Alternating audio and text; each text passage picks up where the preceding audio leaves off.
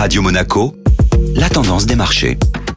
Radio Monaco, la tendance des marchés avec Société Générale Private Banking. Aurélie Lombardo, bonjour. Bonjour Benjamin. La prudence reste de mise côté investisseurs. Les marchés ont évolué proche de l'équilibre sur la séance d'hier. Les investisseurs n'ont pris aucun risque avant la publication de l'inflation aux États-Unis aujourd'hui. Cette donnée sera particulièrement scrutée en vue de la prochaine réunion de la Fed le 31 janvier prochain. Et il y a du nouveau cette fois-ci du côté des crypto-monnaies. En effet, le Bitcoin a touché les 48 000 dollars mardi soir après une publication sur le compte X officiel de la SEC, le gendarme de la bourse aux États-Unis. Cette publication annonçait l'approbation des tout premiers ETF Spot Bitcoin, un placement répliquant le cours du Bitcoin sans détenir directement la crypto-monnaie. En réalité, le compte X de la SEC a été piraté, un démenti a été rapidement publié. Ce dossier d'approbation fait l'objet de beaucoup de spéculations depuis des mois. Une dizaine de sociétés de gestion ont demandé l'autorisation de mettre sur le marché leur ETF Bitcoin. La SEC avait jusque hier soir pour se prononcer sur le lancement ou non du fonds Bitcoin développé par Ark Invest et 21 Shares.